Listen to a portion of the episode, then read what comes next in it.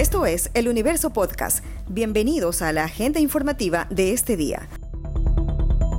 Hoy es jueves 27 de enero de 2022. Los saluda Jaime Freire. En sus diversos informes epidemiológicos semanales, el Comité de Operaciones de Emergencia COE Cantonal de Guayaquil había advertido que durante este mes se registró un incremento de muertes por coronavirus, lo que reconoció el Ministerio de Salud Pública. La ministra Jimena Garzón argumentó que el alza de contagios y de decesos en Guayaquil durante las últimas semanas de enero se debería a que en esta ciudad hay un menor porcentaje de vacunados frente a otras ciudades. Resaltó que en Guayaquil se ha registrado una disminución de 4.000 casos en los contagios entre la segunda y tercera semana. La funcionaria recalcó que las atenciones médicas se han reducido en todo el país. Hace un año, la noticia del asesinato de Efraín Ruales conmocionó al país ocurrió en una calle del norte de Guayaquil cuando el presentador de televisión salía de un gimnasio. En el expediente hay más de 2.800 páginas con información recabada en la instrucción fiscal. A lo largo del proceso, 8 personas han sido involucradas. Hay 6 detenidos, un prófugo y un menor de edad involucrado que tiene un proceso aparte y está en casa. No hay un condenado ni una persona señalada como autor intelectual.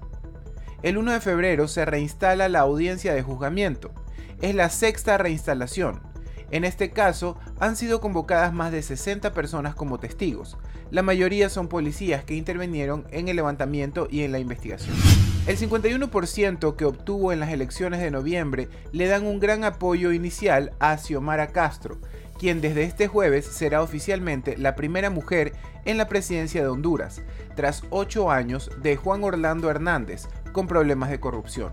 Sin embargo, antes de iniciar su mandato, Castro ha tenido que enfrentar un quiebre en su bancada, pues se instaló el nuevo Congreso en donde iba a tener casi 40% del oficialista Partido Libre, pero por falta de acuerdos se eligieron dos juntas directivas paralelas.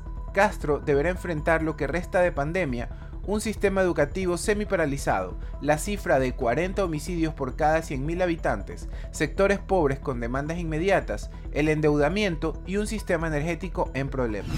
Con criterios técnicos, el Comité de Operaciones de Emergencia COE Nacional decidió que el partido de este jueves entre Ecuador y Brasil, que será a partir de las 16 horas, se juegue con aforo del 50% en el Estadio Rodrigo Paz Delgado en Quito.